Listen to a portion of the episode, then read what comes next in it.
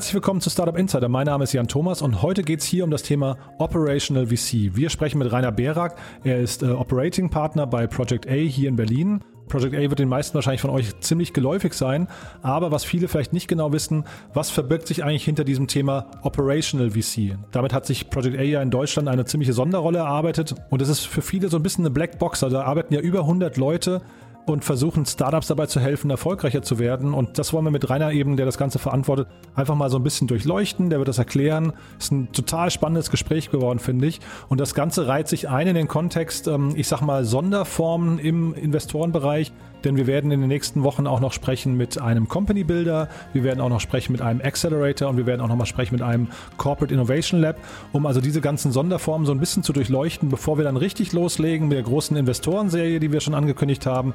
Wir haben ja im letzten Jahr einen großen Investoren-Report rausgebracht und darauf aufbauend möchten wir mit den 50 wichtigsten Investoren in Deutschland sprechen, möchten versuchen, die ja, so ein bisschen zu durchleuchten und auch für euch zugänglicher zu machen, dass ihr wisst, welche Investoren sind eigentlich für euch geeignet, wenn ihr Kapital sucht, wer investiert eigentlich in welche Segmente, wer hat welche Infrastruktur, wer investiert in welche Phasen und so weiter und so fort.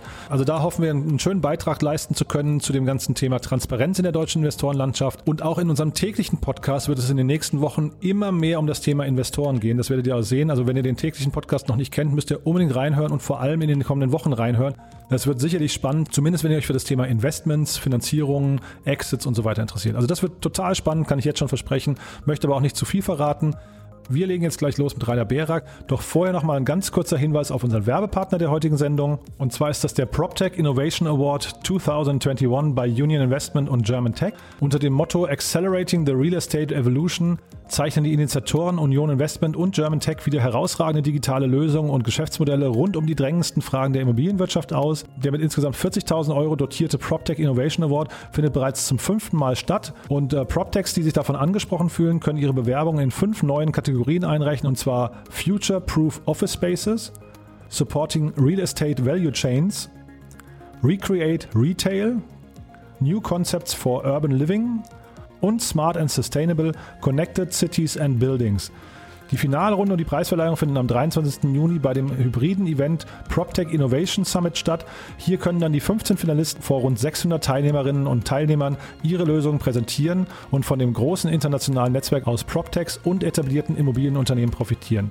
Wenn euch das Ganze interessiert, dann könnt ihr euch unter www.proptech-innovation.de proptech-innovation.de zumindest mal informieren und dann natürlich auch bewerben. Wie gesagt, insgesamt gibt es 40.000 Euro zu gewinnen und Bewerbungen können eingereicht werden bis zum 31. März und insgesamt pitchen dann, wie gesagt, 15 Finalisten um die Preisgelder. Ja, vielleicht ist es für euch spannend oder vielleicht kennt ihr auch jemanden aus dem PropTech-Sektor, der sich das angucken sollte. Es ist ja ein relativ breites Feld, was da gesucht wird an Startups. Von daher schaut euch das einfach mal an. Wir bedanken uns auf jeden Fall bei Union Investment und bei German Tech für die tolle Unterstützung. PropTech Innovation Award 2021. Ja, damit gehen wir rein ins Gespräch mit Rainer Berak. Rainer, ich finde es ganz toll, dass du da bist. Herzlich willkommen bei uns im Podcast. Hallo. Ja, vielen Dank für die Einladung. Freut mich sehr, hier zu sein. Toll. Wir wollen mal sprechen darüber, über das Phänomen oder das Mysterium Operational VC. da ja. gibt's ja, da gibt's ja, hast du mir im Vorgespräch erzählt, sehr viel verschiedene Mythen und äh, die wären aber größtenteils alle falsch, hast du gesagt. Und jetzt musst du dich zum einen mal, zum einen mal vorstellen, du musst dann eben mal mit diesen Mythen aufräumen und musst mal sagen, was ist denn ein ja. Operational VC? Ja, das ist ganz interessant. Also als ich äh, vor sieben Jahren zu Project A gekommen bin, ähm, äh, da habe ich ehrlich gesagt gedacht, äh, VCs sind per se äh, operational und habe dann über die Jahre eigentlich erst so gemerkt, ähm, dass das ist eigentlich gar nicht so und darüber hat sich dann auch über die Zeit dann meine meine Rolle hier immer immer besser definiert. Im Grunde genommen, wenn ich ähm, auf äh, Personen treffe, die mich fragen, was ist ein Operational VC oder die die die wenn, wenn ich mich mit Leuten unterhalte, die damit zu tun haben, dann treffe ich eigentlich so auf zwei Bilder, die, die, die falsch sind. Das eine ist, die einen sagen, äh, erklären mir sehr detailliert, warum so ein operatives VC-Modell eigentlich nicht funktionieren kann oder nicht gut funktionieren kann. So mit Begründungen wie, ähm, das ist mittlerweile ähm, äh, alles etabliert, das Wissen, dass man da irgendwie so als Inkubator oder als Operativer halt irgendwie mitgeben kann, das ist alles nicht mehr, das ist alles nicht mehr, nicht, mehr so relevant und man bekommt deswegen auch keine Investments und so weiter. Können wir uns nachher noch mehr darüber unterhalten, äh, ob das stimmt oder nicht? Ich glaube, es stimmt nicht. Und das zweite ist, ähm, das, auf das man so trifft, ist, ähm, die sagen, äh, operative VC, das ist eigentlich ganz schlau. Ihr macht ein Investment und dann geht ihr mit euren Leuten rein und die verrechnet ihr und dann holt ihr euch das investierte Geld wieder raus und am Ende habt ihr ein Investment und euer Geld zurück. Und das ist natürlich ähm, rechnerisch und logisch natürlich auch äh, falsch. Äh, man muss für unsere Services bezahlen, aber wir bekommen dann nicht unser Investment zurück, äh, sondern bezahlen unseren Leuten Gehälter. Äh, die kosten ja auch was. Ähm, das sind so die beiden ähm, Bilder, auf die man am, häufig, am, häufig, am häufigsten trifft. Ähm, ja, ähm, genau. Äh, beides, ist, beides ist nicht richtig. Wir sind ein operativer VC. Das bedeutet, wir investieren Geld in äh, Startups beziehungsweise Startups und Grown-ups. Das reicht von der extremen Frühphase bis hin zu sogenannten PE-Deals. Und wenn ein Investment stattgefunden hat, dann haben wir hier äh, ein Team von ungefähr 100 Leuten. Das sind alles Operative. Das sind also überwiegend keine BWLer, Generalisten, Berater, sondern das sind Leute, die man so in, in digitalen Bereichen braucht. Frontend, Backend-Entwickler, Marketeers, äh, Designer etc. Und die unterstützen operativ exklusiv Firmen, in die unser Fonds investiert hat. Und das ist der Operational VC. Und ähm, das funktioniert eigentlich recht gut. Die Leute, die behaupten, dass es nicht richtig gut funktioniert, die habt ihr ja in den letzten, weiß nicht, vier, fünf, sechs Wochen äh, Lügen gestraft, glaube ich. Da gab es ja eine Menge an, Menge an großen Runden, die ihr verkündet habt. Können wir vielleicht auch gleich nochmal im Einzelnen drauf eingehen, aber ähm, ja. vielleicht kannst du erstmal erzählen, dieses Modell Operational VC, dieses, äh, nennen wir es mal Erfolgsmodell, woher kommt das eigentlich? Hat, habt ihr euch das selbst ausgedacht? Ich weiß, dass immer so die Analogie zu Andresen Horowitz ein bisschen gezogen wird, aber äh, ist das eine Erfindung von euch? Ihr seid ja mal aus einem Company Building eigentlich äh, ursprünglich entstanden. Ja, das ist schon richtig. Genau, vielleicht kannst du das mal so ein bisschen einordnen nochmal. Ja, also erfunden, äh, ich muss ganz ehrlich, jetzt muss ich fairerweise dazu sagen, ich war ja nicht mal von Anfang an dabei. Ich bin jetzt seit sieben Jahren bei Project A. Ähm, mittlerweile ist die Firma neun, neuneinhalb fast äh, Jahre alt. Also im nächsten Jahr feiern wir unser zehnjähriges Jubiläum, freuen uns schon sehr drauf. Ähm, und äh, es gab jetzt sicherlich andere, die schon so ähnliche Dinge gemacht haben. Andreessen Horowitz hast du gerade selber genannt. Ähm, bei denen ist das Modell noch mal ein bisschen anders und ich glaube, die haben das auch gerade jetzt äh, vor nicht allzu langer Zeit auch ein kleines bisschen zurückgefahren oder noch mal gedreht. Aber die sagen im Grunde genommen, wir sind so groß, wir fahren so viel Management-Fee ein als Fonds, da können wir hier äh, einige Experten an Bord haben und die können einfach kostenfrei in die Ventures rein, in unsere Investments reingehen und denen nochmal operativ helfen. Das ist toll, da haben wir einen riesen Respekt vor. Äh, wenn wir das irgendwann auch mal können, könnte man darüber nachdenken, ob man das vielleicht auch so fahren könnte. Wobei ich glaube, dass das auch die falschen äh, Incentives setzen kann für die eigene Organisation. Aber im Grunde genommen ist es natürlich ähm, sehr schön. Ähm, haben die es erfunden? Ich weiß es nicht. Ähm, es gibt auch Rocket Internet. Äh, jetzt muss man sagen, der Gründungsmythos um Project A ist ja nun mal, dass die, die, vier, äh, die vier Gründerpartner alle äh, mehr oder weniger eine Relation oder eine starke Relation zu, zu Rocket Internet vorher hatten. Und Rocket macht es ja insofern oder hat es früher auch insofern nicht sehr viel anders gemacht, dass man gesagt hat, wir bauen Firmen und gehen da erstmal operativ stark mit rein. Und in den, in den frühen Tagen von Project A, da haben wir auch noch ganz anders investiert, als wir das heute tun. Das war auch dann schon nach zwei, drei Jahren hat sich das schon ziemlich stark verändert. Aber da war es ja auch bei Project A so, dass wir noch sehr viel Inkubation gemacht haben, dass wir mit Firmen wie, ähm, äh, wie beispielsweise Tirendo, was ja durchaus äh, ähm, auch aus Investmentsicht ein Erfolg war, gesagt haben, wir überlegen uns ein Geschäftsmodell, das Sinn machen müsste und dann gründen wir das einfach mal und ziehen mit unseren eigenen Leuten los und suchen uns dann irgendwann ein Gründerteam und ziehen es dann hoch. Also inkubieren wirklich im, im, im ganz klassischen Sinne. Das hat Rocket auch vorher schon gemacht. Die hatten auch äh, vorher schon so ein operatives Modell, aber eben mit einem starken Fokus, so wie das bei Project A in der, in der Anfangszeit auch war, eben auf, ähm, auf Eigengründung. Ähm, bei uns hat sich das dann über die Zeit dahingehend verändert, dass wir halt immer später phasig investiert haben. Also wir sind dann irgendwann auch in, in uh, Series A und noch, noch später äh, phasiger reingegangen, äh, machen mittlerweile auch Investments im, im sogenannten PE-Bereich. Ist ja alles Private Equity, aber eben PE-Companies, wo es halt ein äh, von, von einem großen PE-Fonds äh, ein Management-Buyout gibt äh, und äh, man im Grunde genommen eine Firma übernimmt ähm, und ähm, das sind gewachsene Firmen mit oft einigen hundert Mitarbeitern, oft schon profitabel und ähm, äh, auch, auch in sowas investieren wir mittlerweile. Von daher würde ich sagen, so in der Breite des Angebotes, also dass wir sagen, wir machen so ein operatives Modell, aber eben nicht nur bei Inkubation oder extrem frühphasig, sondern ähm, so über diese, diese komplette Phasenmöglichkeiten, äh, ja, nochmal da, ne? ich weiß nicht, ob wir es erfunden haben, aber ich glaube, oft gibt es das so in der Form nicht. Es gibt ja eine ganze Reihe an VCs, die auch ein sehr klares Profil haben. Also ich weiß nicht, äh, Point 9 Capital zum Beispiel ist ja völlig dann auf diesem Software-as-a-Service-Bereich zum Beispiel äh, fokussiert. Wie ist das bei euch, wenn du jetzt gerade sagst, ihr macht P&E-Deals, also Private Equity-Deals? Das klingt ja sehr nach äh, Chancen getrieben. Also habt, habt ihr auch so ein klares Profil? Und wenn ja, wie würdest du das eigentlich definieren? Oder ist es eher tatsächlich die Chance, die ihr sucht und dann ist es einfach nur wichtig, dass man im richtigen Moment äh, ja, mitmachen kann? Ja, also tatsächlich, da muss ich jetzt ein bisschen, ich, ich bin selber nicht in unserem Investment-Team tätig. Mhm. Und unser Investment-Team würde zu Recht, und das finde ich auch richtig, das ist auch sehr beeindruckend, wie das machen, die suchen natürlich schon stark Hypothesen getrieben, die schauen sich schon bestimmte Märkte an, machen da Deep Dives und jagen dann die besten Investments, wie man das heutzutage macht, mhm. äh, in einem bestimmten Bereich. Allerdings gibt es sicher parallel dazu auch ein bis zu einem gewissen Grad opportunistischen Investmentstream, bei dem es so ist, dass wir stärker, das ist, glaube ich, genauso wie du es gerade gesagt hast, stärker als andere VCs, nicht sagen, wir machen jetzt nur Software as a Service oder nur Super Early Stage oder nur die Nordics oder äh, also bestimmte Geografien oder so. Also wir haben da schon so unsere gewissen Einschränkungen, ähm, aber ich glaube, wir sind stark überdurchschnittlich opportunistisch hier im positiven Sinne und schauen, wenn sich irgendwo ein, ein gutes, eine gute Investment Opportunity ergibt, dann würden wir die auch machen, auch wenn das jetzt nicht gerade exakt das Thema ist, in dem wir jetzt gerade einen Deep Dive gemacht haben. Also wenn wir dann sagen, Digital Health ist für uns super wichtig und da wollen wir jetzt investieren und dann ähm, fährt eine gute Möglichkeit an uns vorbei aus einem anderen Bereich, dann würden wir die sicherlich trotzdem machen. Wir haben einige Themen, die wir ausschließen. Wir machen äh, nichts im pornografischen Bereich, wir machen nichts im Bereich Drogen. Äh, ich glaube, wir würden auch nicht in einen, einen Waffenproduzenten investieren. Also alles, was so auf der bösen Seite ist, würden wir, also mit, ne, also ohne, ohne das jetzt zu sehr bewerten zu wollen, aber sowas würden wir nicht machen.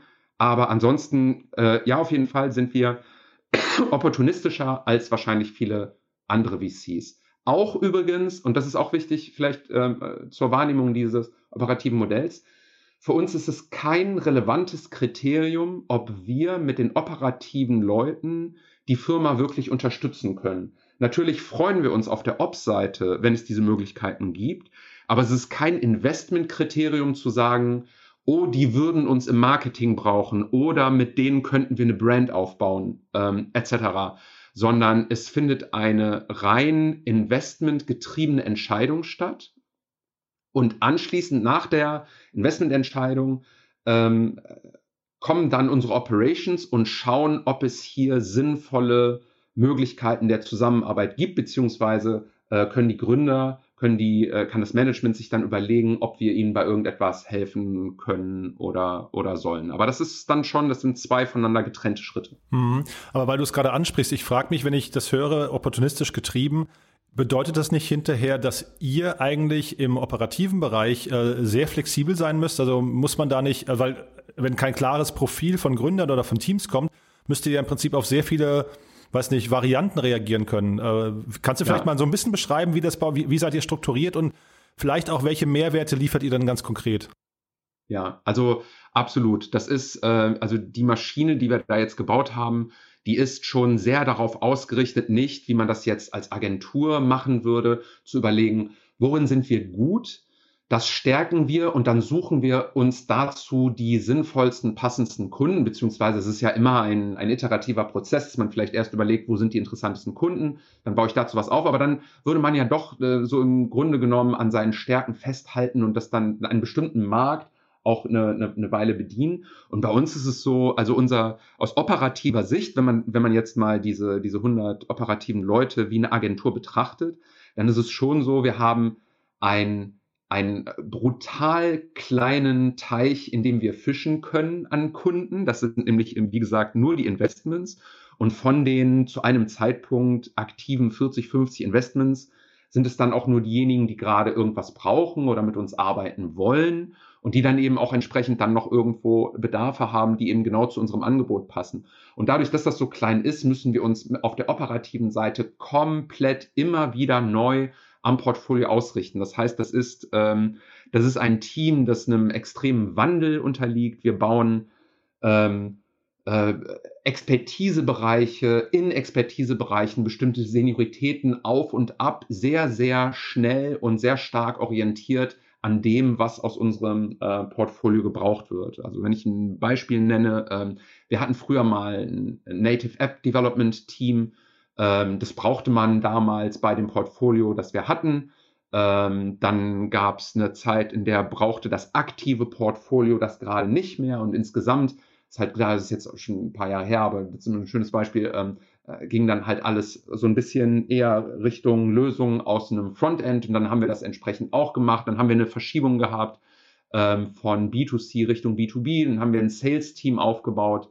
Ähm, Gerade jüngst haben wir bei uns Brand als neues Thema stark ausgebaut mit dem äh, mit dem Dr. Simon Walter, der da äh, viele Erfahrungen mit, mit reingebracht hat, weil wir merken, wenn wir jetzt stärker in technische Themen reingehen, äh, wo dann aber die Startups in dem Bereich oft technisch schon sehr, sehr stark sind. Also oft muss man ja einer, einer, einer harten Tech-Firma nicht Tech, äh, nicht bei Tech helfen, ähm, muss dann aber äh, entsprechend bei einem Aufbau einer Marke und, äh, und, und, und, dem, und dem Verkauf der Lösung dann, dann doch an der einen oder anderen Stelle unterstützen, dann, dann sind das so Beispiele für, für Wechsel, die wir machen. Das, das passiert bei uns sehr oft ähm, und, und sehr schnell.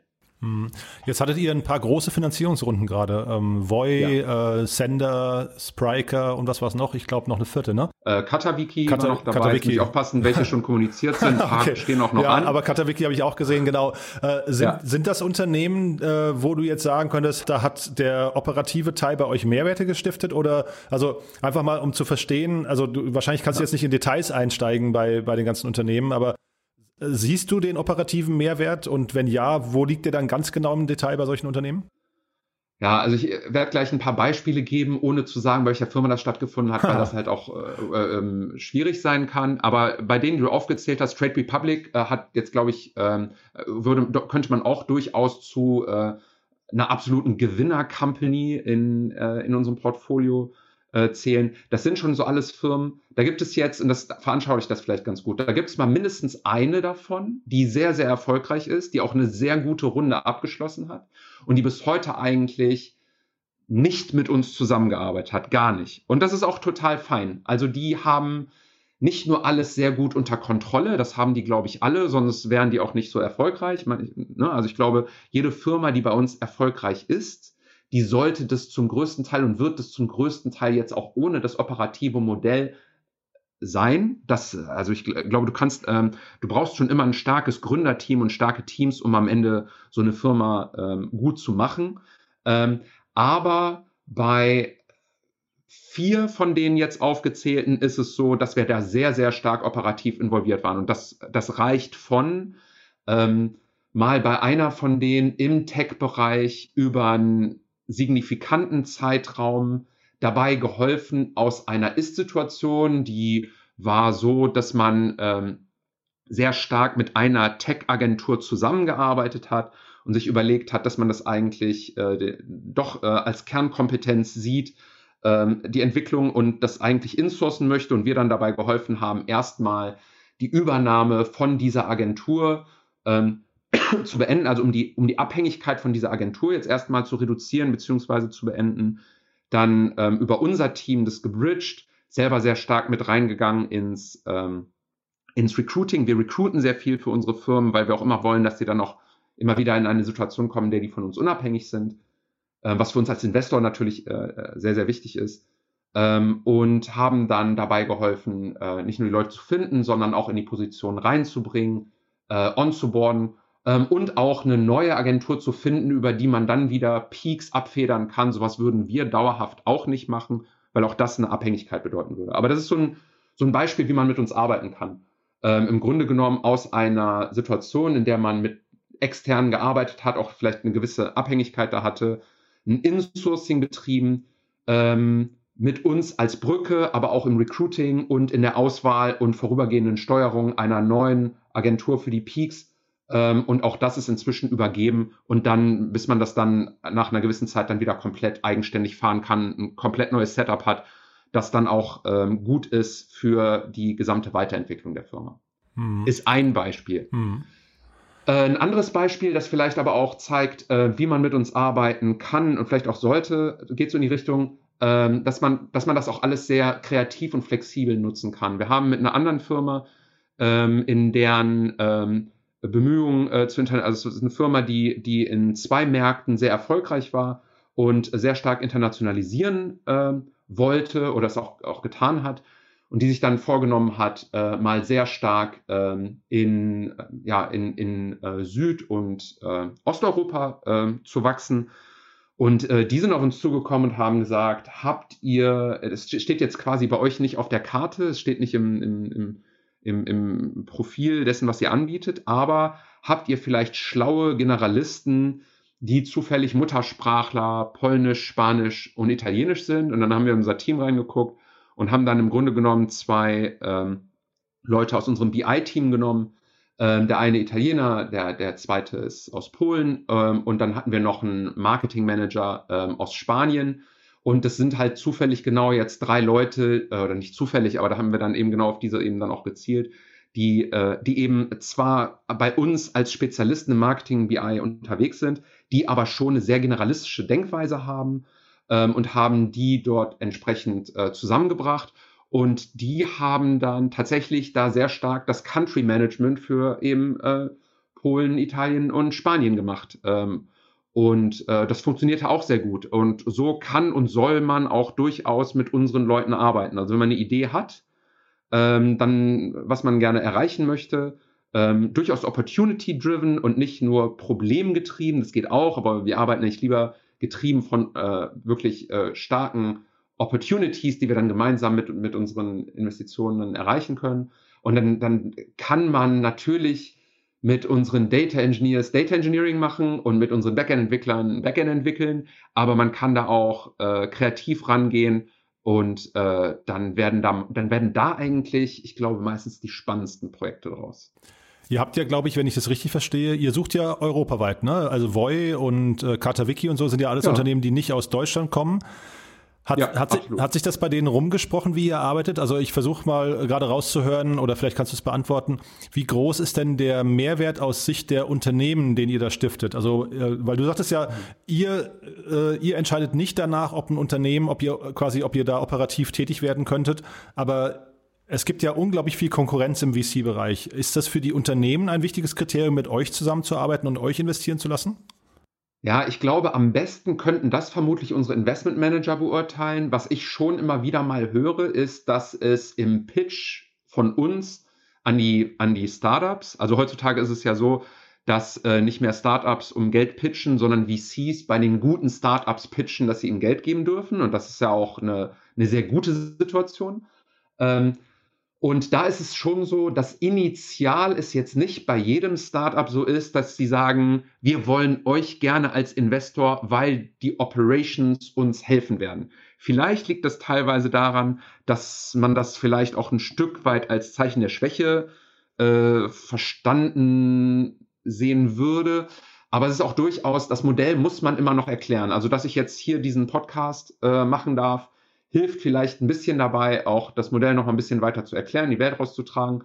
Ähm, aber es ist jetzt schon nicht so, dass es jetzt, weil es halt auch nicht sehr, nicht, nicht sehr, ähm, nicht sehr, nicht sehr oft so gemacht wird, schon etwas, was man erklären muss. Und wo ich jetzt nicht davon überzeugt bin, dass es uns jetzt in jedem Fall hilft dabei, initial das Investment zu bekommen. Was ich oft höre von Gründern, die dann mit uns zusammengearbeitet haben, ist, dass sie dann so nach einem halben Jahr, nach einem Jahr zugehen, dass sie sagen, die waren sich nicht so sicher, ob wir ihnen helfen können. Und in dem einen oder anderen Fall waren sie sogar fast so ein bisschen skeptisch und hatten so die Befürchtung, dass ihnen dann da vielleicht doch irgendwas übergestülpt wird ähm, und dass sie dann eben nach diesem Zeitraum dann sagen, dass sie eigentlich froh sind, dass sie dazu nichts gedrängt werden, was sie nicht wollen und überrascht waren, äh, in wie vielen Bereichen wir dann eben doch helfen, auf ganz unterschiedliche Weise. Also von intensiver Zusammenarbeit bis hin zu so einem sehr schlanken Sparing, ähm, die sich das dann eben dann doch nutzen können. Und wie gesagt, dann gibt es auch noch so dieses Drittel an Portfolio-Companies, die dann ähm, entscheiden, nicht mit uns zu arbeiten. Und das ist dann auch okay so. Mhm. Was sagen denn andere VCs über euch? Also äh, weißt du das vielleicht zufällig? Gab es da mal, äh, oder ihr, ihr steht ja wahrscheinlich alle im Austausch, Siehst du da eher Skepsis oder siehst du da eher Neid? Also sagen die, warum tut ihr euch diese Komplexität an? Oder ist es eher so, wow, ihr habt da einen Apparat aufgebaut, der eigentlich hilft, ich weiß nicht, bessere Exits zu gestalten, die Teams äh, äh aufzuschlauen, mehr Geschwindigkeit an den Tag zu legen? Also wie stehen die dem Modell gegenüber? Ja, das muss man wahrscheinlich ein bisschen differenzieren. Da ist ja auch durchaus Interessen sind da äh, mit drin und auch vielleicht ein kleines bisschen Politik. Im Grunde genommen ist es so, ähm, ein, wenn ich jetzt ein VC bin, der selber äh, weit weg ist davon, operativ zu unterstützen, dann werde ich das vermutlich nicht in den Markt raustragen als die relevanteste Stärke, die man braucht, um ein guter VC zu sein. Mhm. So. Ähm, nichtsdestotrotz, wir sind mit allen relevanten VCs eng kontaktet und teilweise befreundet und wir investieren ja gemeinsam. Und es ist schon, das ist vielleicht ganz interessant, äh, das ist auch etwas, was man über die Zeit gemerkt hat was auch durchaus getrieben hat, dass wir immer späterphasiger reingegangen sind. Es ist schon, wir sehen schon einen gewissen Pull und wir sehen, dass andere VCs uns gerne mit ins Boot holen. Die würden die es jetzt vielleicht, äh, so wie du es gerade gesagt hast, nicht selber die operative Komplexität, das ist ja nicht nur eine Stärke, das ist ja durchaus auch Komplexität und Risiko äh, mit reinholen und die bringen dann andere Stärken mit, die können dann vielleicht eben dann doch ähm, bestimmte Segmente des Marke, Marktes besonders gut ähm, evaluieren, haben da sehr gute Kontakte etc. Man zieht uns dann gerne auch mal mit rein in den Deal, holt uns mit rein in den Deal, weil man dann sich eben durchaus davon erhofft äh, und darauf vertraut, dass wir dann eben durchaus dabei unterstützen, äh, die Firmen ähm, aufs nächste Level zu hieven und einfach nochmal ähm, stärker zu machen. Und das ist für mich so ein bisschen, wenn ich mir das Marktgetrieben angucke, dann ähm, bei allem, was vielleicht der eine oder andere VC sagt, ähm, ist, glaube ich, der Markt am Ende entscheidend. Ähm, und ich nehme schon wahr, glaube ich, dass viele von denen gerne mit uns zusammen investieren. Hm. Und lass uns doch noch vielleicht, weil ich finde das sehr spannend, eure Teamstruktur. Also du hast gesagt, so roundabout 100 Leute. Ja. Ist das der Opera äh, Operational Teil oder ist das quasi der gesamte VC? Äh, ja, ich weiß gar nicht, also äh, das sind ja nicht zwei getrennte Entities. Ist das die gesamte äh, Project A, die 100 Leute hat? Ja, also tatsächlich, unser, unser, unsere Aussage ist immer, wir haben 100, wir haben 100 operative Leute de facto schwankt unsere Gesamtfirma immer so zwischen 90 und 120, 125 Personen. Und in diesen 90 bis 125 Personen gibt es circa 25, die nicht operativ sind und die anderen sind operativ. Das heißt, kannst du dann entsprechend dann jetzt ausrechnen. Und das liegt durchaus eben auch genau daran, dass wir halt mal merken, ein, bestimmte, ein bestimmter Bereich hat an Relevanz verloren, dann schaffen wir den nicht immer direkt ab, aber dann verkleinern wir den oder dann bauen wir den um und dann schaffen wir was Neues dazu. Und dann beispielsweise ein Team, das enorm gewachsen ist bei uns in den letzten, äh, in den letzten anderthalb, zwei Jahren, ist, äh, ist Talent Acquisition, also Recruiting, äh, was gerade eine, eine, eine gigantische Rolle bei uns spielt und wo wir auch mit der Andrea Althaus äh, nach einer langen Suche jemanden gefunden haben, die das, die das wirklich hervorragend managt, das auch ähm, auf eine Art und Weise betreibt, dass es einfach hochattraktiv für unsere für unsere Beteiligung macht, äh, mit, mit denen zu arbeiten. Und dann wächst so ein Team halt auch einfach mal sehr stark. Äh, und dann nähern wir uns dann halt eher wieder äh, den 100 operativen Leuten ähm, und dann gibt es halt Strömungen immer mal in der einen ähm, oder anderen Richtung. Dann wird eben ein Team größer und das andere kleiner und dadurch schwankt das so. Aber diese Schwankung ist, ist genauso gewollt und die reine operative Mannschaft, also ich glaube 80 sind es eigentlich immer mindestens ähm, und manchmal sind es auch 100, manchmal sind es wahrscheinlich auch 105, aber irgendwo so da liegt gerade so die, die Schwankungsbreite. Mhm. Und wenn sich jetzt ein Team entscheidet, mit euch zusammenzuarbeiten, wie läuft dann tatsächlich dieser tägliche Prozess ab? Ähm, die, die, die, buchen dann bei euch bestimmte Bereiche, verstehe ich gerade richtig, ja? Und, und oder, oder sind es äh, Targets oder Ziele oder Meilensteine oder wie, wie arbeitet man dann und haben die dann bei euch einen Ansprechpartner oder ja, äh, oder, oder sitzen dann die Leute sogar bei den Teams? Also wie ist das dann genau, äh, wie wird das gehandhabt? Ja. Ja, also erstmal äh, vielleicht zu der Struktur oder wie man das am besten dann organisiert bekommt, ist, es gibt bei uns, ähm, es gibt bei uns eigentlich zwei zentrale äh, Positionen, die mit dem Venture zusammenarbeiten. Das ist der Venture Coach und der Venture Developer. Und dann gibt es, muss man auch sagen, auch immer noch den Investment Manager.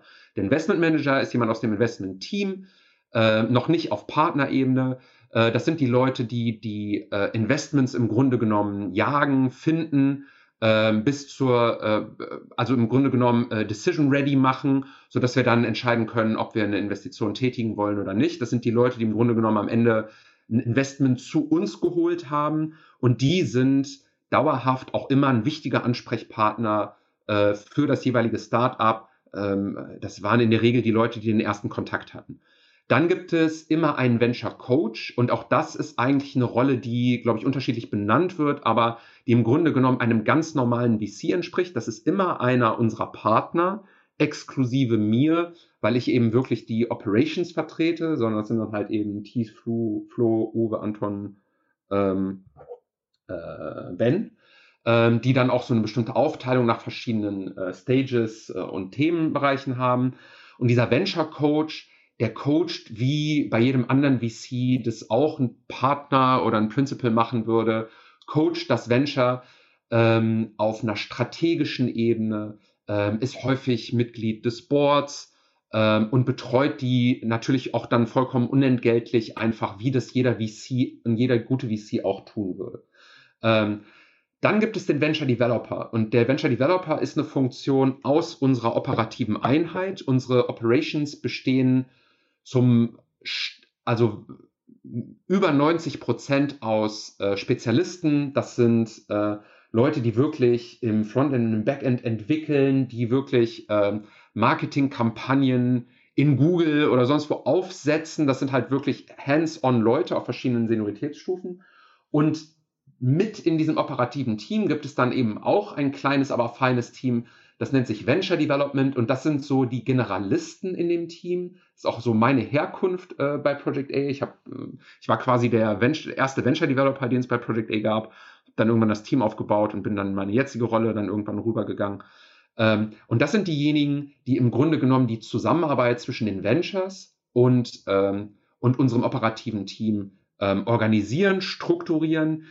Die halten den Kontakt. Jedes Venture hat immer einen zugeordneten Venture Developer, die ähm, unterhalten sich, tauschen sich regelmäßig mit den Ventures aus und überlegen dann gemeinsam mit denen, was sind denn so eigentlich die nächsten, neuesten Opportunities, machen das dann durchaus auch gemeinsam äh, mit den Venture Coaches. Und wenn es dann an irgendeiner Stelle Sinn ergibt oder wenn ein Gründer mal ähm, einen Support haben möchte, dann läuft das über den Venture Developer, dann schreibt man einen One-Pager zusammen, dem zusammengefasst wird, was ist eigentlich das Ziel, was will man erreichen, was sind Meilensteine, KPIs was für ein Team braucht man dazu, äh, durchaus auch dann äh, gemischt aus, äh, aus, äh, aus, dem, aus dem jeweiligen Startup und, und unseren Leuten oder auch dem Grown-up. Ähm, dann evaluieren wir die Kosten, die das Ganze hätte. Wir selber haben bei uns eine monatliche Planung, also das heißt, ähm, einmal im Monat setzen wir uns zusammen und überlegen dann, wie wir unsere 80 bis 100 operativen Leute am sinnvollsten aufs Portfolio verteilen. Das äh, folgt einem Priorisierungsprozess, weil wir kann man sich jetzt auch denken, über die verschiedenen Fonds sind wir stark gewachsen und wir hatten auch nicht immer so viele Companies ähm, in unserem Portfolio, wie wir das heute haben. Wir haben aber die, äh, die Personenstärke äh, in etwa gleich gelassen über die Jahre, sodass wir eine Situation haben, der, der die Nachfrage größer ist als das Angebot. Und da ähm, priorisieren wir dann entsprechend und auf einer monatlichen Ebene ähm, teilen wir das dann entsprechend zu und dann gehen wir in die Zusammenarbeit rein. Diese Priorisierung musst du mir nochmal erklären, weil ich habe gerade versucht zu überlegen, ihr habt ja wahrscheinlich immer den Konflikt, also da kommt jetzt ein neues Venture bei euch rein, das irgendwie Hilfe braucht. Äh, das ist wahrscheinlich irgendwie total wichtig, damit es richtig aufgegleist wird. Zeitgleich habt ihr jetzt diese Riesenrunden gemacht und wenn da jetzt einer kommen würde, dann geht es ja richtig um viel Geld. Also da, wenn da, wenn da irgendwie, oder geht es auch um Geschwindigkeit natürlich in dem Moment. Ähm, und wie ist es denn zum Beispiel auch, wenn ihr Leerläufe habt? Es gibt ja wahrscheinlich auch mal Monate, wo eben nicht Nachfrage in bestimmten Bereichen herrscht. Äh, öffnet ihr euch dann für Externe oder ist das einfach die Zeit, wo ihr euch zum Beispiel weiterbildet? Ja, also ich fange mal mit dem Punkt an, das neue Venture muss aufgegleist werden. Tatsächlich ist das auch so eine Wahrnehmung, die es wahrscheinlich oft gibt. Ähm, und das Fragen, das werde ich auch oft gefragt, wie ist eigentlich so, wie lange unterstützt ihr die denn dann? Ihr werdet wahrscheinlich ja immer am Anfang viel unterstützen, dann irgendwann ist das fertig. Und das ist tatsächlich eigentlich ähm, nicht so, ähm, sondern ähm, im Grunde genommen gibt es bei uns den Fall, dass wir unmittelbar nach dem Investment viel machen. Es gibt aber auch Companies, mit denen wir in den ersten ein, zwei Jahren gar nicht gearbeitet haben. Und dann gibt es irgendwo ein Thema, bei dem wir gut helfen können. Und dann gibt es auch lange Zusammenarbeiten, gibt es auch diejenigen, die das so punktuell immer mal hier und da machen. Aber es gibt eigentlich keinen starken Fokus auf die Startphase. Es gibt ein paar Companies, bei denen ist das so, aber es gibt genauso viele, die einfach erst ein, zwei, drei Jahre nach dem Investment erstmals mit uns arbeiten. Also es gar, hängt gar nicht so sehr daran, ähm, wie früh das ist. Es gibt vielleicht so den einen Sonderfall, würde ich sagen, wenn wir extrem früh, also so richtig Inkubation, also wir starten etwas, ohne dass es einen Gründer gibt oder ein Gründerteam, eine Gründerin, äh, machen wir eigentlich ja nicht mehr, sondern das äh, Earliest Phase ist im Grunde genommen ein sogenanntes Co-Founding, wo es, wo es schon ein Gründerteam gibt, an das wir glauben, die vielleicht auch schon mal hier und da mal irgendwas gemacht haben, vielleicht auch schon erst ein bisschen was bewiesen haben. Ähm, aber ja, wenn wir so frühphasig rangehen, dann gibt es vielleicht einen Peak am Anfang, wo wir halt dabei helfen, mal die Grundlagen zu schaffen. Und dann gibt es so eine Phase, das meine ich gar nicht despektierlich, aber im Grunde genommen so eine Art äh, Pubertät, ähm, wo die Firma dann auch zeigen muss und will, dass sie es eben auch ohne uns kann. Und wenn wir das gut managen und da dann auch entsprechend Raum geben und dann auch probieren lassen und Fehler machen lassen etc., dann führt das in der Regel dann auch zu, äh, zu, zu weiterer Zusammenarbeit dann in, in, in, späteren, in späteren Phasen. Äh, Priorisierung. Wir sind halt am Ende ein Fonds ähm, und wir priorisieren entlang fünf Kriterien, die aber unterschiedlich gewichtet sind. Und die zwei relevantesten und allein diese zwei Kriterien machen alleine mehr als 60 Prozent in der Gewichtung aus, ist, wie wichtig ist diese, dieses, ist diese, ist dieses, ist diese Portfolio Company für unseren Fonds. Ähm, und das sind äh, zwei äh, das sind zwei Punkte, weil wir uns das anschauen im optimistischen und im pessimistischen Fall. Das heißt, wir schauen, äh, wir, wir machen eine Einschätzung, wenn sich jede unserer Firmen sehr, sehr gut entwickelt, bestmöglichst entwickelt, was kann da mal daraus werden und welchen Return kann das mal für unseren Fonds bedeuten? Und dann gehen wir die Liste nochmal durch und überlegen, angenommen, die schmieren dann jetzt doch noch ab, böse gesagt, äh, wo landen die dann? Und tatsächlich ist dann, je früherphasiger das ist, desto weiter ist natürlich dieser Spread, denn wenn man nicht hoffen würde, dass es ein mehrfaches Unicorn wird, dann würde man vermutlich nicht investieren. Und auf der anderen Seite, jede frühphasige Firma kann natürlich auch äh, unerfolgreich äh, werden. Und je länger man dann investiert ist, desto enger wird dieser Korridor. Aber auch dieser Korridor kann dann immer noch in Summe weiter oben oder weiter unter, unten stehen. Von daher macht dieser Split in, in optimistisch und pessimistisch äh, äh, durchaus Sinn. Ähm, und äh, danach priorisieren wir. Dann gibt es noch so ein paar äh, weitere, wie haben wir langfristige Zusagen gemacht, gibt es eine Notsituation und wie groß ist eigentlich der Impact unserer Arbeit, wenn wir jetzt sehen, eine Firma hat äh, 100 Leute im Marketing und hat da jetzt einfach, man könnte da jetzt vielleicht dann doch noch mal äh, mit einem Junior SEA Manager irgendwo aushelfen, aber ehrlich gesagt, wenn die das jetzt intern überbrücken oder das macht dann Freelancer, na dann ist das, dann sagen wir halt, okay, da ist jetzt unser Impact an anderer Stelle wahrscheinlich ähm, größer. Das fließt dann auch noch mit in die Bewertung ein. Aber nein, im Grunde genommen ist das eine harte Priorisierung aus einer, aus einer VC-Sicht, wo wir sagen, ähm, welche Companies haben den größten äh, Wumms auf, unser, äh, auf, auf unseren Fondserfolg. Jetzt hast du noch angesprochen. Mhm, aber lass mich, äh, rein, Rainer, lass ja. mich da ganz kurz nochmal nachhaken. Müsst ihr da, ja. müsst ihr da auch harte Entscheidungen treffen? Gibt es da manchmal Konflikte mit ja. den Gründern? Ja, also mit den Gründern, ich glaube, jeder Gründer kann das gut verstehen, wenn man dem das so erklärt und äh, versuchen das natürlich, also wir versuchen immer gute Lösungen zu finden. Ne? Also wir gehen jetzt selten bis nie zu einem Gründer und sagen, sorry, aber du hast halt einfach keine Relevanz, weil ja, du nicht erfolgreich genug ja. bist. Ne? Mhm.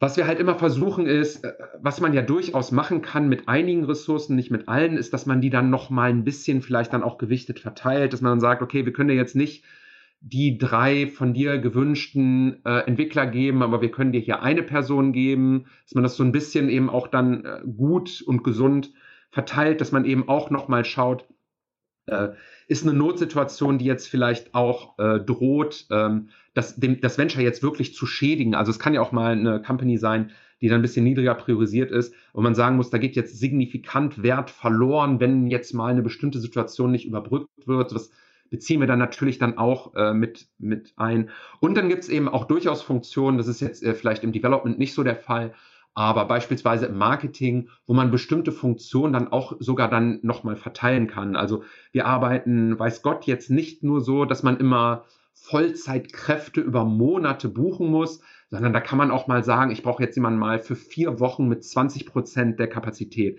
Und damit kann man schon viele Probleme lösen. Aber ja, wir müssen auch harte Entscheidungen treffen. Und äh, das machen wir dann auch. Aber das gehört halt auch dazu. Das ist halt im VC-Geschäft so. Das ist ja auch bei Finanzierungsrunden nicht anders. Also da muss man solche Entscheidungen auch treffen.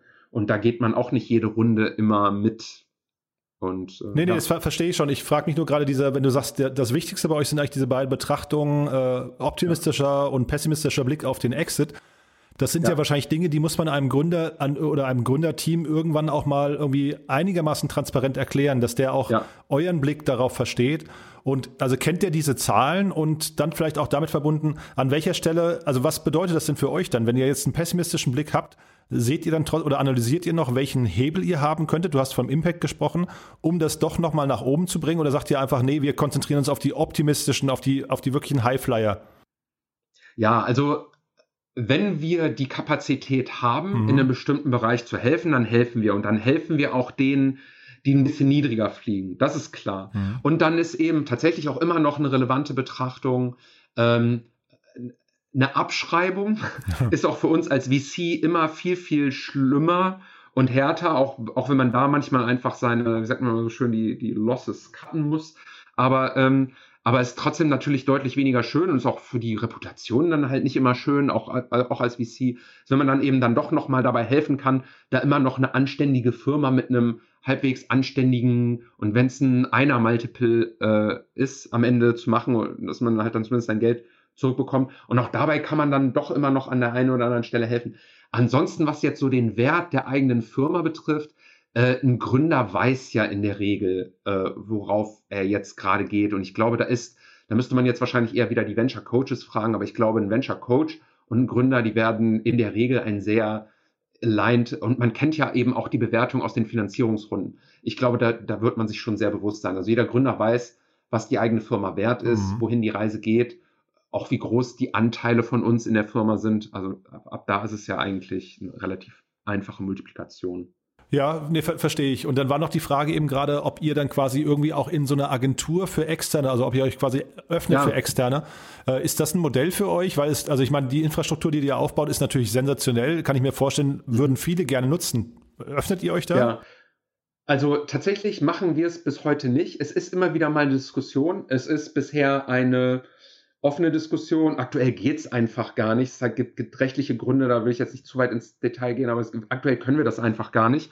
Ähm, wäre es interessant, es wäre wahrscheinlich schon interessant, man müsste natürlich äh, diverse äh, Themen und Probleme lösen, wie ähm, am Ende wollen wir natürlich äh, eine absolute Priorität auf die Arbeit für unsere Ventures haben.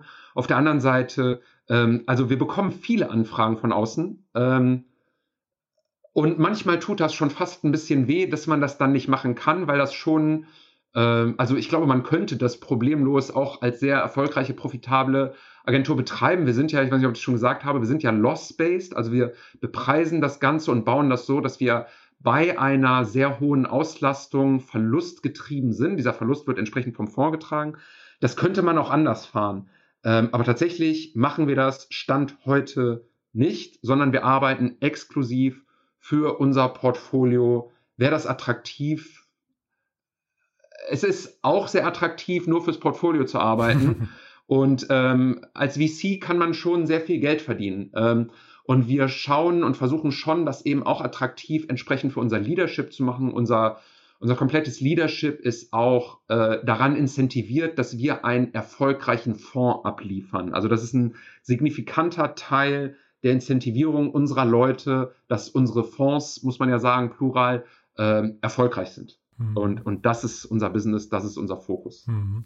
Und Stichwort Leute, fällt es euch denn eigentlich schwer, Leute zu finden für dieses Modell? Also jetzt äh, Team, äh, Menschen, die bei euch im Team arbeiten, Spezialisten, die dann helfen möchten? Ja, tatsächlich eigentlich, also so, äh, das soll jetzt nicht blöd klingen, aber tatsächlich fällt uns das verhältnismäßig leicht. Also wir haben, ich habe jetzt extra heute hier vor, vor, vor dieser Aufnahme nochmal geschaut, also aktuell, wir bekommen so circa 20.000 Bewerbungen äh, pro Jahr rein. 20.000? Von 100, 20.000. Und wir sind eine Firma von 100 äh, Personen. Ähm, die Leute bleiben bei uns ähm, deutlich länger als im, Durch also im, im durchschnittlichen, habe ich mal irgendwo gelesen, im durchschnittlichen Startup, zumindest im, in, in Deutschland, in Berlin, äh, bleibt eine Person im Schnitt ein Jahr ähm, bei einem, bei einem Startup oder, oder in diesem Umfeld. Also es bedeutet eigentlich, muss man das komplette Team einmal im Jahr austauschen. Ähm, und wir müssen nicht 100 Leute im Jahr heiern, wir heiern deutlich weniger, ähm, zweistellig, aber im, im unteren Bereich. Ähm, und darauf fallen halt diese, so jetzt heiern wir aber nicht nur für uns, sondern ich habe es ja schon gesagt, wir heiern eben auch für unser Portfolio.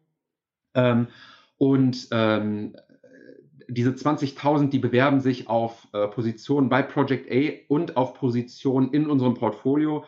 Aber äh, ja, also der, der Inflow ist, ist da sehr, sehr groß und das ist, auch, äh, das ist auch schön so. Wir machen trotzdem auch Direct Search, wir schreiben trotzdem interessante Profile immer an, weil wir natürlich die besten Leute haben wollen und an unser Portfolio weitergeben wollen. Aber wir sind nach allem, was ich so weiß, ein attraktiver Arbeitgeber. und sag mal, du, du hast erzählt, ihr euch gibt es jetzt fast zehn Jahre ähm, und ja. du hast bei dem Fonds gesagt, ihr seid thesengetrieben. Wie ist das denn bei, äh, bei dem operativen Teil? Also der, das ist ja auch eine große Wette in irgendeiner Form. Musstet ihr da diese These von euch oft anpassen schon in der Vergangenheit? Also gab es da Justierungen, die ihr vornehmen musstet oder war das quasi von Anfang an der Weg und da hat sich eigentlich auch jetzt mal abgesehen von dem Company Building ganz am Anfang, aber das, war das ein Weg, den ihr quasi so gegangen seid und der hat sich einfach als gut herausgestellt? Ja, also erstmal muss man schon sagen, ähm, dass wir überhaupt das operative Modell fahren, das muss sich schon jedes Jahr aufs Neue wieder beweisen. Also das bauen wir schon bewusst so, weil wir auch glauben, dass da die besten Services heraus entstehen. Also ich glaube, wenn wir das jetzt so ein bisschen, wie das ja Konzerne manchmal machen, ähm, eine Einheit schaffen würden und sagen würden, hey, seid mal alle sicher, das gibt es jetzt für fünf bis zehn Jahre, dann hätten wir, glaube ich, nicht das Anreizsystem, das wir eigentlich gerne haben wollen, sondern wir sagen, habe ich gerade schon erwähnt, das ist verlustgetrieben, aber dieser Verlust ist relativ genau definiert, wie, wie groß der maximal sein darf. Also das heißt, es gibt einen Korridor, in dem wir am Ende mit unserem Ergebnis aus der operativen Arbeit landen wollen. Und der ist eben irgendwo so zwischen der roten Null und, äh, und diesem maximalen Verlust, den wir erwirtschaften wollen. Und auf der Basis beweist sich das jedes Jahr aufs Neue. Dieser Korridor ist über die Jahre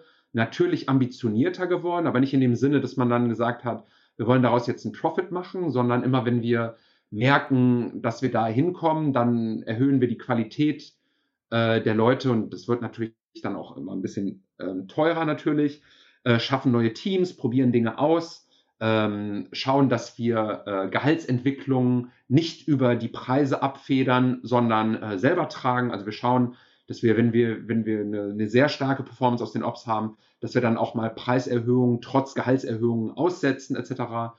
Ähm, aber es muss sich auf der Basis innerhalb dieses Korridors jedes Jahr aufs Neue beweisen. Und ich in der Verantwortung für die, für die operative Einheit.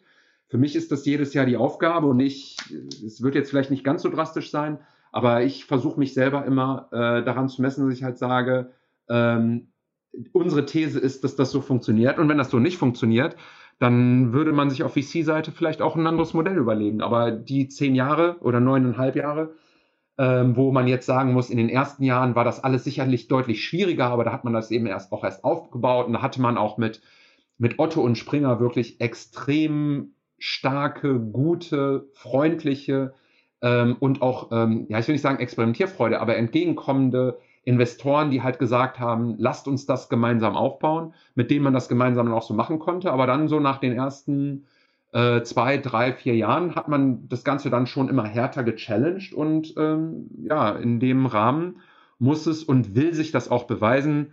Und wie gesagt, ich bin davon überzeugt, mh, nur dadurch, dass wir das so fahren, äh, funktioniert es auch so gut, weil dadurch ähm, ja, äh, beweisen wir uns dann entsprechend auch und, und bauen dann die Organisation entsprechend. Mhm. Weil du gerade Springer und Otto äh, ansprichst, ich habe mich jetzt im Vorfeld habe ich mich nicht damit beschäftigt, wer eure Limited Partner sind, aber sind das Menschen, die dich oft anrufen äh, und sagen, wir, wir haben hier mal eine Frage, wir, wir müssen entweder keine Ahnung, könnt ihr mal irgendwie, äh, ich weiß nicht, einen Hire von uns irgendwie entweder übernehmen oder auch vielleicht challengen?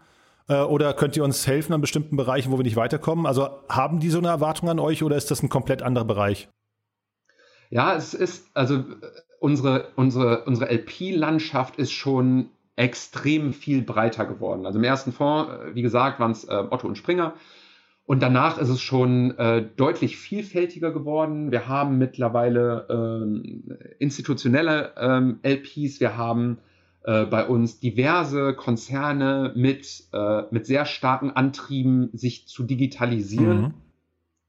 Ähm, es gibt aber auch durchaus eine Reihe Angel-Investoren bei uns, die wir dann selber gerne mit aufnehmen, weil das unser Netzwerk stärkt. Ähm, etc. Also da gibt es ganz, ganz unterschiedliche. Aber ja, tatsächlich und natürlich insbesondere ähm, ist es bei äh, LPs bei uns, die selber ähm, eher in, in, in, den, in den gewachsenen, starken, großen Konzernen ähm, liegen, mhm. Äh, ist es durchaus so, dass die mit uns ein Sparring, einen Austausch auf unterschiedlichsten Ebenen machen. Mhm. Ähm, dass die durchaus äh, von uns wissen möchten, wie wir an bestimmte Themen rangehen würden, wie wir eine Marketing-Tool-Landschaft bauen würden, äh, wie wir selber das verrechnen, also bis rein in eigentlich die Funktion unserer Operations, weil die auch äh, immer gerne mit uns ein Sparring machen und das vergleichen mit den digitalen Einheiten, die die selber bei sich haben. Ähm, ja, also äh, absolut, in, in, unterschiedlichster Art und Weise. Na, weil es ja vielleicht auch ein super Argument im Fundraising ist. Ne? Ich meine, also äh, es ist zwar viel Geld ja. am Markt, aber ich glaube, das ist ja ein echter Mehrwert, den ihr eigentlich äh, stiften müsstet. Ja, absolut. Also ich glaube, es gibt, äh, ich glaube, bei einigen solcher LPs ist es relevant, ähm, dass wir dieses Modell fahren und man sich daraus einiges mitnehmen kann. Das glaube ich schon. Mhm. Und ich frage mich gerade, wo, wo wir eben darüber sprechen, wie ist das denn eigentlich mit eurem Wissen? Also ihr, ihr, ihr häuft ja jetzt eine Unmenge an relevantem Wissen an, die äh, das eigentlich gerne Startups wahrscheinlich irgendwie auch ja in irgendeiner Form, weiß ich, auch hätten oder, oder äh, adaptieren möchten oder zumindest mal euch in die Karten gucken möchten. Wie kann man denn von euch lernen? Ich weiß, es gibt die Picon-Konferenz, die ihr immer wieder macht. Ja, ja. Ähm, also dann habt ihr einen Podcast, das weiß ich. Aber also ist da noch mehr? Macht ihr zum Beispiel Workshops? Gibt es irgendwelche Web Webinare, wo man sich mit eurem Team austauschen kann? Also kann man da sehr, sehr eng mit euch arbeiten oder ist das tatsächlich auch irgendwie, weiß nicht, Chinese Wall und das ist einfach euer Maschinenraum und da lasst ihr euch nicht reingucken? Nein, also wir versuchen schon, ich hoffe, das ist auch die Wahrnehmung draußen, äh, weil das für uns auch in unterschiedlichster Hinsicht wichtig ist, wir, wir geben jedes Wissen gerne weiter und wir halten auch unsere, unsere Beteiligung, also unsere Portfolio-Companies dazu an, das auch genauso zu machen. Also ich glaube, ähm, je, je runter, wenn wir irgendwelches behütetes Wissen versuchen, nur intern zu haben und nur ganz vorsichtig unseren Beteiligungen weiterzugeben, aus verschiedenen Gründen. Ich glaube ganz vorneweg, weil, glaube ich, relevant, also ich glaube aus hauptsächlich zwei Gründen. Erstens, ich glaube, der Teufel liegt in der Execution, der Teufel liegt in der Umsetzung.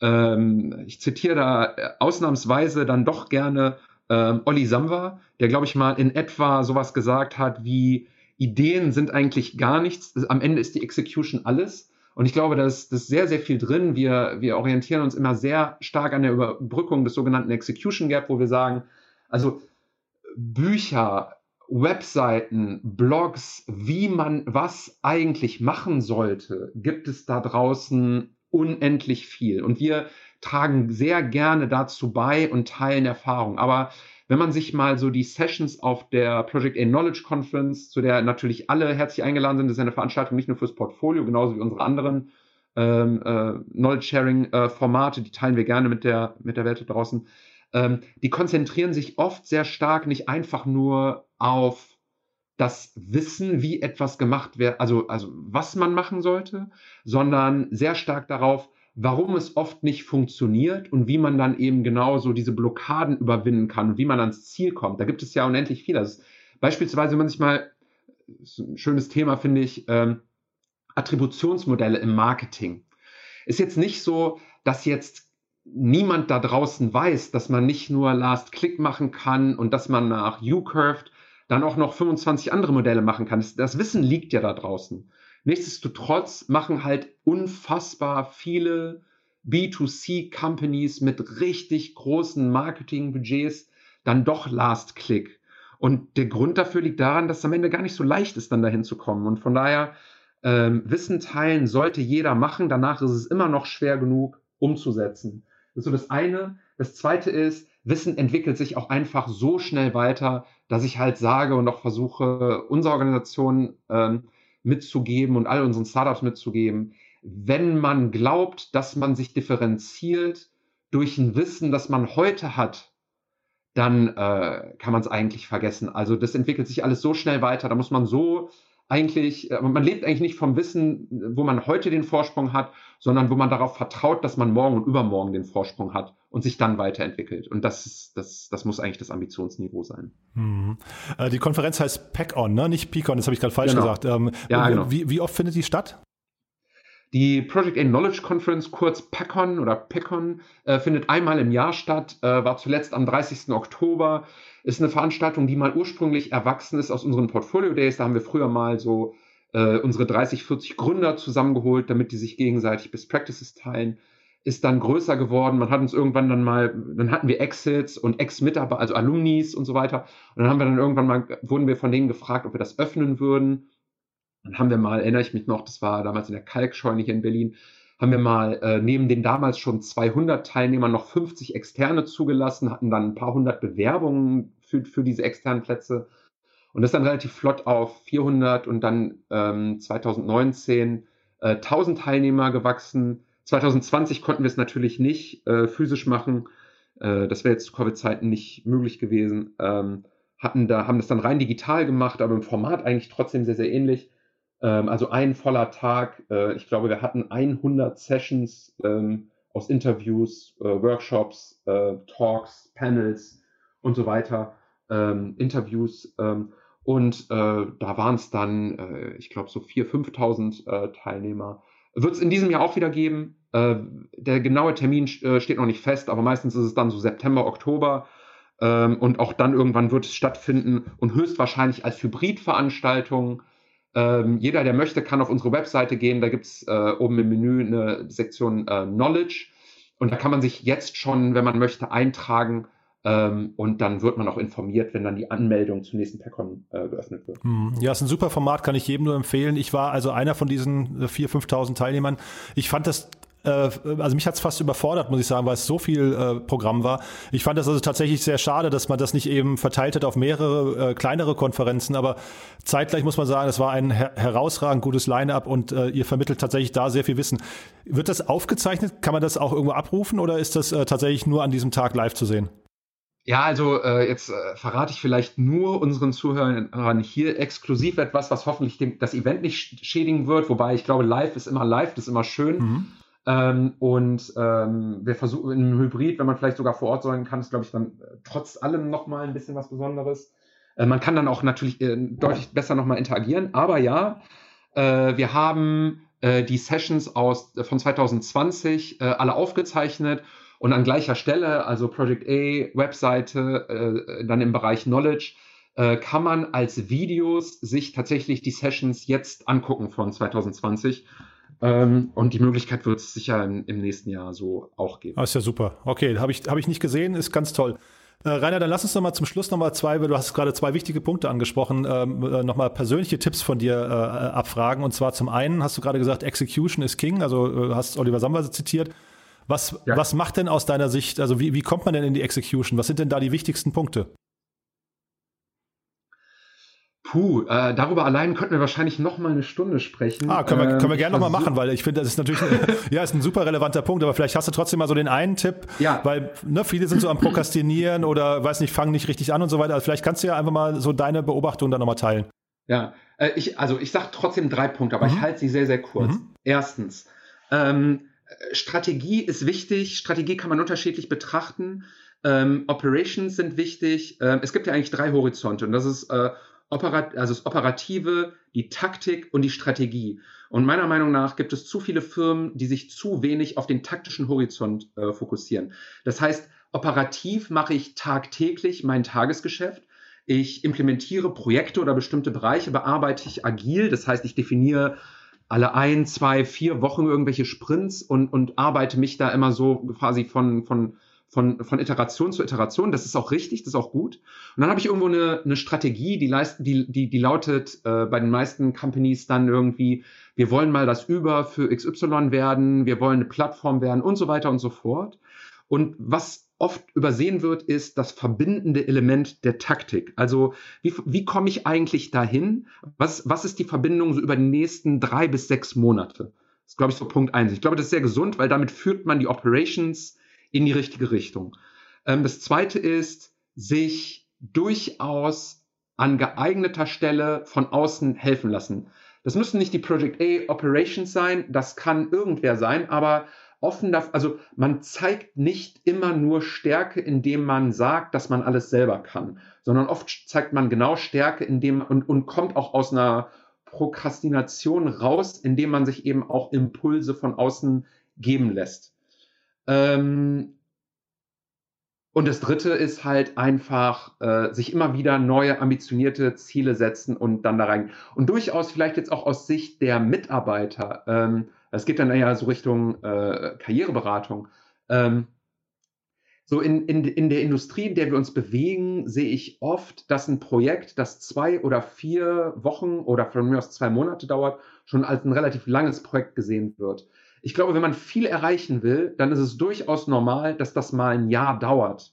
Und ich glaube, wenn man als Freelancer, als Mitarbeiter irgendwo, glaube ich, erreicht man als Firma und erreicht man mehr, wenn man mal sagt, das muss man deswegen noch lange nicht, das kann man immer noch agil machen, das kann man immer noch in Sprints planen und so weiter, aber dass man halt mal sagt, ich nehme mir jetzt mal was vor, was ein bisschen größer ist. Ich bin unterwegs jederzeit bereit, das hochagil anzupassen, aber ich nehme mir mal ein größeres Rad vor und versuche das zu drehen und versuche mal wirklich was zu erreichen. Äh, damit, glaube ich, äh, überwindet man Execution Gaps zu einem großen Teil. Jetzt war es doch mehr als irgendwie ein, zwei Wörter. ja, super, aber, aber ich komme vielleicht auch nochmal darauf zurück, dass wir darüber nochmal ja, separat gerne. sprechen. Äh, der andere Punkt, den du gerade angesprochen hast, war das Thema äh, Weiterbildung. Also hast du quasi sinngemäß gesagt, das Wissen von heute ist eigentlich nicht relevant. Ich muss sicherstellen, dass ich das Wissen von morgen bekomme. Ja. Wie geht das? Oh, auch schwieriges Thema, weil auch immer ein bisschen, ähm, also äh, ein Mitarbeiter einer Firma, egal welcher Firma, ähm, empfindet, also jeder, jeder empfindet Weiterbildung als sehr, sehr wichtig. Und ich glaube, das liegt daran, A, dass sich die Welt so schnell dreht und jeder sich auch weiterbilden möchte. Aber auch B, weil das, weil Weiterbildung zu einem Incentive geworden ist. Und viele Firmen werben damit und positionieren sich mit Weiterbildungsbudgets in Geld und Zeit. Und ich glaube, das ist nicht richtig. Und ich glaube, wenn man einen Job sucht, sollte man nicht schauen, wer bietet mir am meisten Zeit- und Geldbudget für meine Weiterbildung, sondern Weiterbildung bedeutet, da lerne ich schnell viel auf einem guten Niveau. Ähm, das ist die relevante Weiterbildung. Und gute Weiterbildung, das sage ich jetzt nicht, weil ich das bei mir sparen will. Tatsächlich haben wir, glaube ich, keine exorbitant hohen Weiterbildungsbudgets, weder in Zeit noch in Geld. Trotzdem, glaube ich, gibt es wenig Companies, wo man so schnell so viel auf so einem Niveau lernen kann wie Project A, ähm, weil man nun mal am meisten auf Projekten lernt, in der Firma lernt, von Kollegen lernt, von einem guten Leadership lernt, von Partnern lernt. Also wenn ich mir Project A angucke, wenn man äh, im Marketing arbeitet und da gibt es einen Florian Heinemann, dann ist das nun mal einfach ziemlich cool. Und von dem kann man einfach viel lernen. Also lernen draußen viel. Da, da hat man mehr von, als jetzt davon, dass man von der Firma auf eine Weiterbildungsmaßnahme in, wie funktioniert eigentlich, äh, wie kann man Clubhouse für, äh, für Marketing verwenden, irgendwo irgendeinem externen geschickt wird. Also meine Empfehlung an alle Leute, die einen Job suchen und für die Weiterbildung wichtig ist, darauf schauen, wo man viel lernt, weil das ist der relevante Punkt äh, bei Weiterbildung. Hm. Ich versuche das gerade zu abstrahieren, weil natürlich, also das war jetzt sehr auf euch bezogen, aber äh, was, was kann da jetzt jeder Einzelne mitnehmen, wenn er jetzt sagt, äh, also als Team, ich möchte sicherstellen, dass mein, mein kleines ja. Team, die meisten Startups sind ja irgendwie, ja. keine Ahnung, 10, 20, 30 Leute, ja. dass ich in diesem kleinen Team relevantes Wissen immer wieder aufsauge und irgendwie auch kompensiere. Du hast ja gerade zu Recht gesagt, Teams, äh, die Fluktuation, das ist jetzt gar nicht, weil die Leute schlechte Arbeitgeber sind, sondern die Fluktuation wird ja immer schneller und immer höher. Wie, wie kriege ich dieses Wissen im Unternehmen konserviert? Ja, also meinen Mitarbeitern Weiterbildungsmöglichkeiten schaffen, die nicht darauf basieren, dass ich ihnen Zeit und Geld gebe, um irgendwo irgendwelche. Also das ist, ich will das jetzt gar nicht schlecht reden. Ich bin von der mhm. Ausbildung her, ich bin ja Diplompädagoge, ne? Also das ist eigentlich mein okay. mein mein, mein Home-Turf. Ne? Ich habe cool. Ich habe auch Leuten früher äh, äh, Kommunikationstrainings und äh, Projektmanagement-Trainings und sowas. Das ist alles gut. Ne? Das sollte man trotzdem alles machen. Aber ich glaube, eine gute Firma ähm, ermöglicht ihren Mitarbeitern sich weiterzubilden, ohne dabei immer nur darauf zu setzen, hier hast du Geld und meldest dich jetzt bei Training XY bei Bildungsanbieter XYZ an, sondern mhm. die machen eher solche Sachen wie, ähm, man lädt mal gute Leute aus erfolgreichen Firmen ein, die einfach mal QA-Sessions machen, die einfach mal einen Talk geben in der eigenen Firma. Man mhm. äh, verdonnert vielleicht auch ein Stück weit die eigenen Mitarbeiter dazu, bestimmte Podcasts zu hören, bestimmte Blogs zu lesen, teilt als Leadership intensiv äh, äh, interessante Dinge, die man irgendwo gelernt oder gelesen hat, äh, schafft interne Weiterentwicklungsmöglichkeiten oder, oder Weiterbildungsmöglichkeiten, indem man eben auch sagt, ich bringe, äh, ich, also ich bin, wir sind zum Beispiel sehr, äh, ähm, und das ist jetzt, ich will das jetzt nicht wieder zu sehr auf Project A äh, beziehen, aber ich glaube, jede Firma profitiert davon, wenn die Leute ein T-shaped Skillset haben, also eine Expertise, aber eben auch ein breites Verständnis von allem, was da so passiert. Und ich glaube, es ist immer gut, wenn jeder Mitarbeiter, auch der Produktmanager oder der Designer, zum Beispiel ein ganz, also grundsätzliches Wissen haben, wie funktioniert eigentlich Performance Marketing und umgekehrt. Also so auf dem Niveau, dass man dann durchaus so in ein bis zwei Tagen äh, äh, geschnitten in Häppchen von mal hier eine Stunde und da mal zwei Stunden äh, vermitteln kann, was man auch durchaus auch mal in einer Abendsession machen kann oder so. Also ein guter CMO kann durchaus mal auch dem HR-Team zum Beispiel beibringen, was sind die Grundlagen des Marketing in, in, in zweimal sechs Stunden. Äh, das ist hochinteressant und das führt dazu, dass man auch Transferwissen erzeugt, das man dann im eigenen Bereich sogar anwenden kann. Mhm, super. Rainer, ich gucke hier gerade auf die Uhr, weil das ist jetzt ja. schon, glaube ich, fast der längste Podcast, den wir je aufgenommen haben. Oh, das tut mir leid. Nee, nee, das, das, ist ja super, das ist ja ein tolles Zeichen, aber ich äh, habe noch so viele Fragen, gerade auch zu diesen beiden ja. letzten Punkten nochmal. Ich glaube, das machen wir wirklich nochmal in einer separaten Session irgendwann. Das Sehr war einfach das, das Thema, weil das, da bist du ja voll drin, das ist ja dein Thema, wenn du da äh, 100 Leute im Team hast, äh, für die ja Execution und Weiterbildung auch äh, quasi voll im Fokus stehen. Man sieht ja, du brennst dafür. Lass uns das dann nochmal separat besprechen. Haben wir denn zum Thema Operational VC aus deiner Sicht noch was Wichtiges zu ergänzen? Och, aktuell einfach eigentlich nicht. Äh, mich würde es freuen, wenn, äh, müssen wir hier gucken, ähm, ob es äh, über diesen Podcast wird es ja wahrscheinlich auch irgendwie eine Möglichkeit für Kommentare und Rückfragen oder so geben. Mhm. Ähm, und vielleicht können wir da aufsetzen. Da kann man ja vielleicht in der nächsten Folge dann auch nochmal ansetzen und Fragen beantworten. Total gerne. Ja? ja, dann nehmen wir das mal mit. Super, finde ich, finde ich prima. Wir, wir starten jetzt auch eine Reihe mit mehreren VCs noch, die wir, oder wir haben ja so einen Investorenreport rausgebracht und wollen eigentlich so die Top 50 VCs in Deutschland vorstellen. Ich kann mir vorstellen, dass wir da auch ein bisschen was auf Clubhouse machen. Können wir ja auch mal gucken, ob das ein Thema ist, wo wir uns dann vielleicht nochmal äh, dann in den Austausch begeben. Weil ich glaube, gerade bei euch, euer Modell ist so einzigartig, ich glaube, da wird es viele Fragen geben. Alles klar, machen wir gerne so. Super, Rainer. Du okay. hat großen Spaß gemacht. Vielen, vielen Dank für deine Zeit. Waren spannende Insights und dann sage ich mal bis zum nächsten Mal. Ja, danke dir. Bis zum nächsten Klasse. Mal. Klasse. Danke dir. Ne? Ciao. Ciao.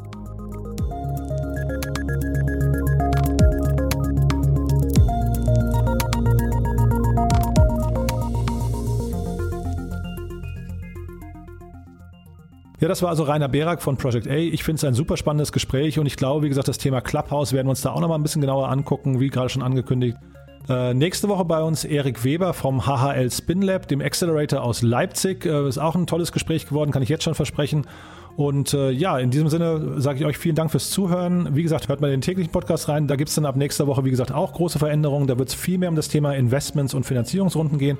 In diesem Sinne vielen, vielen Dank und äh, euch noch einen schönen Tag, eine schöne Woche. Bis dahin. Ciao.